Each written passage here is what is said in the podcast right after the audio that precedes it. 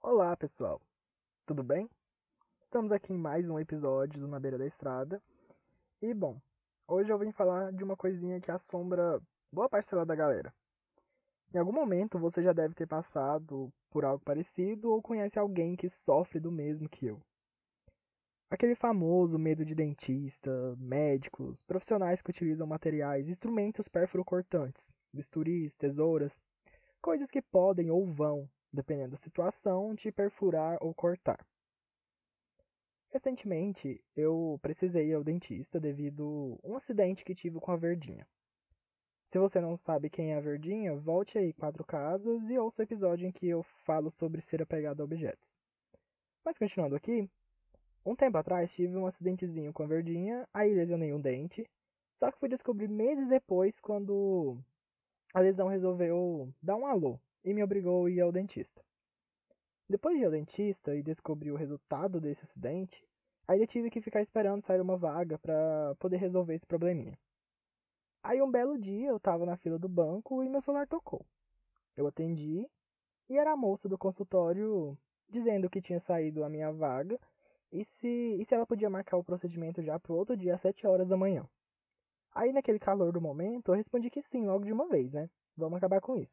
Mas só quando eu cheguei em casa e comentei com minha mãe é que me foi cair a ficha que no outro dia de manhãzinha eu estaria dentro de um consultório odontológico com a boca aberta e uma, uma não, duas pessoas mexendo nela.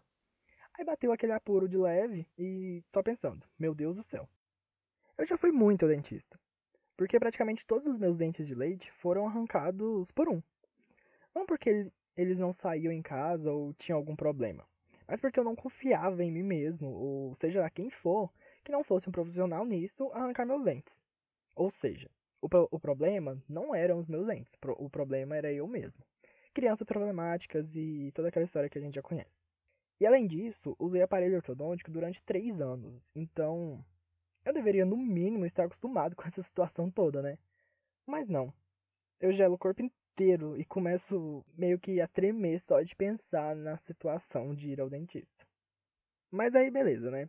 Eu não tive muito tempo para processar essa minha ida ao dentista dessa vez. Era isso e pronto, não tinha escolha. Já não tinha mais volta e eu teria que encarar isso sozinho e pronto. Eu até queria que minha mãe fosse comigo, mas acho que seria um pouquinho de exagero. Além do mais, em tempos de pandemia, era bem melhor se ela ficasse em casa, né? Então aí eu fui só. Eu cheguei, li, assinei todos aqueles termos. Inclusive, aqueles termos são só para amedrontar ainda mais a gente, né? Porque a gente sai de lá achando que nunca mais vai conseguir movimentar a boca e que vai parar o resto da vida. Sério. Pode estar que é em 0.001% dos casos que isso vai acontecer, que eu ainda vou achar que vai acontecer comigo e pronto. Aí depois de resolver toda essa parte burocrática, fomos para a parte prática, que seria botar a mão na minha boca. E no geral, eu adoro práticas. Colocar a mão na massa costuma ser muito melhor do que ficar ouvindo ou só discutindo o procedimento. Mas não quando eu sou a massa, né? Eu deitei lá naquela cadeira que sobe e desce, e botaram um babador, ligaram aquela luz maravilhosa na minha cara e disseram a frase menos esperada: Abra a boca. Nessa hora, eu praticamente já tinha viajado e deixado só meu corpo naquela cadeira. Desde a hora que entrei, minhas mãos já estavam, sei lá, todas molhadas por aquele suor frio. Frio não, geladíssimo.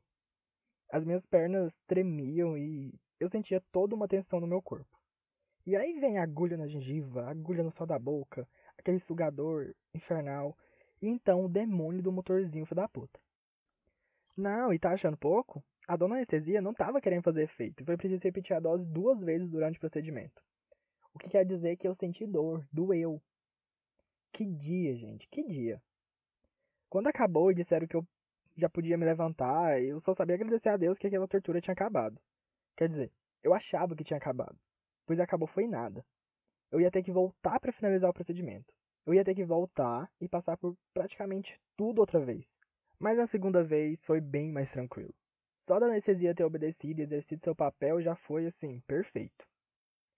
Mas ok, gente. Fiz drama pra caramba, né? Devem estar pensando, putz, que frescura. Mas será que é só frescura? Será que todo mundo que já sentiu ou sente algo do tipo é simplesmente por não ser forte o suficiente para lidar com a situação? Sei não, hein? Alguém aí já ouviu falar da síndrome do jaleco branco? Talvez você nunca tenha ouvido falar disso, mas é real. Existem várias vertentes sobre a origem, sobre o que desencadeia isso. Inclusive, já foram feitos alguns estudos, e se você jogar lá no Google mesmo, você vai encontrar diversos desses estudos que falam do assunto. E bom, sinto muito, mas eu não vou entrar em detalhes sobre isso. Vou só falar um pouquinho por cima, porque, assim, eu me identifico com um caso em questão, né? A primeira vez que eu ouvi falar sobre isso, eu estava na graduação. Se não me engano, na disciplina de Fisiologia Humana e Comparada. Na época eu não dei muita moral, mas com o tempo eu fui percebendo que aquilo que a professora tinha falado fazia sentido, porque eu meio que vivi aquilo. E com base no meu relato sobre a ida ao dentista, fica meio claro, né? Pelo menos para mim, o que pode ser que aconteceu e acontece em situações como essa.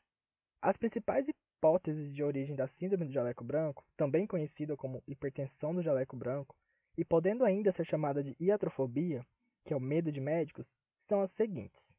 Uma delas afirma estar relacionada a uma liberação exacerbada de adrenalina em resposta a uma situação de alerta, uma hiperatividade. No caso, é um alerta à presença de, por exemplo, um médico ou um dentista, estar em um consultório e o que estar ali representa. Tem também os que dizem ser um precursor da hipertensão sustentada, que pode ou não estar relacionada a uma hiperatividade.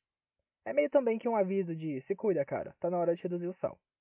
E por fim, tem também aqueles que dizem ser uma resposta aprendida, condicionada ao indivíduo. Então, assim, o principal sintoma observado nesses casos é o aumento da pressão arterial. Mas além disso, são observados, por exemplo, ânsia de vômito, tremores, tensão muscular, suor frio, frequência cardíaca acelerada e bom, percebe-se que algum desses sintomas eu mencionei no meu relato de ida ao dentista. Mas assim, gente, atenção, não é apenas sentir esses sintomas e já constatar que você tem síndrome do jaleco branco, não, viu? Eu mesmo não estou afirmando que é o que acontece comigo. Eu estou apenas fazendo algumas especulações. Até porque, para afirmar que o indivíduo possui a síndrome, é necessário o acompanhamento do mesmo por um profissional de saúde e tudo mais. Beleza, Joe. Mas o que leva uma pessoa a isso? Traumas? Experiências negativas envolvendo consultórios, médicos, dentistas? Então, depende de qual vertente vamos estar levando em consideração. Mas de todo modo, isso acontece basicamente pelo fato do cidadão, do indivíduo, ter uma visão formada do que acontece em consultórios e hospitais. E o que médicos, dentistas, enfermeiros e afins fazem. Geralmente esses lugares e esses profissionais, eles estão relacionados a seringas, agulhas, tesouras, bisturis, cirurgias, sangue, o temido sangue. E bom, acho que já é de conhecimento de boa parte da galera que sangue e agulha não são coisas consideradas legais para alguns. E isso está suscetível a acontecer de crianças até idosos, como diz o ditado de mamando a caducando. É muito comum ver crianças tendo reações assim, em alguns casos, isso é superado e em outros não, permanece até a vida adulta. Mas também pode ser desenvolvido já na vida adulta, geralmente pelo fato dos indivíduos terem contato com notícias de erro médico, fazendo com que elas fiquem receosas dos erros acontecerem com elas. E atenção, por dar aquela gulgada antes e se autodiagnosticar também. Porque aí quando vai lá no médico, já vai achando que tá com mil e um problemas e o coração tá na mão. O mundo tá cheio de médicos da internet, né, gente? Todo mundo quer procurar lá e dar o seu próprio diagnóstico por meio do que está escrito ali no Google. Por isso eu falo, é sempre necessário acompanhamento de profissionais para poder chegar às conclusões. Mas então é isso, pessoal. Chegamos ao fim de mais um episódio e como eu falei para vocês, eu só ia dar uma pincelada no estudo. E agora eu quero saber de vocês. Já tinham ouvido falar da síndrome do jaleco branco? Se sim, vocês alguma vez chegaram a pensar que poderiam ter ou conhece alguém que tem? E você que ouviu sobre isso pela primeira vez, se identificou de alguma maneira? Se sim, tá tudo ok fazer especulações. Não dá para evitar, né? Mas não tá ok afirmar nada sem que ocorra acompanhamento com profissionais. Isso vale para tudo. E olha só, gente, não vão saindo acreditando em tudo que o povo fala não. Vão pesquisar para se informar direito. O que estou querendo dizer é que, caso tenham se interessado no assunto, pesquisem. Vocês mesmos vão lá, pesquisam e verifiquem as fontes. O que eu sei é que consultório odontológico não é um ambiente que me agrada e não quero voltar tão cedo. e que os únicos jalecos brancos os quais quero proximidade são os meus e os dos meus colegas de laboratório. Já pensou? O cara que usa jaleco branco com síndrome de jaleco branco? Enfim, a hipocrisia, né? Então é isso. Quero agradecer você que esteve até aqui me ouvindo. Agradeço a todos vocês que vêm me apoiando, permitindo que eu entre nas suas casas ao trabalho, para ocupar aquele pouquinho assim do seu tempo. Eu falo nada com nada, mas é um nada com nada que dá para distrair um pouco, né? E é aquela história. Caso alguém queira participar de algum episódio no futuro ou apenas dar sugestões, é só mandar uma mensagem. Então fiquem bem, até semana que vem, assim eu espero, e beijos!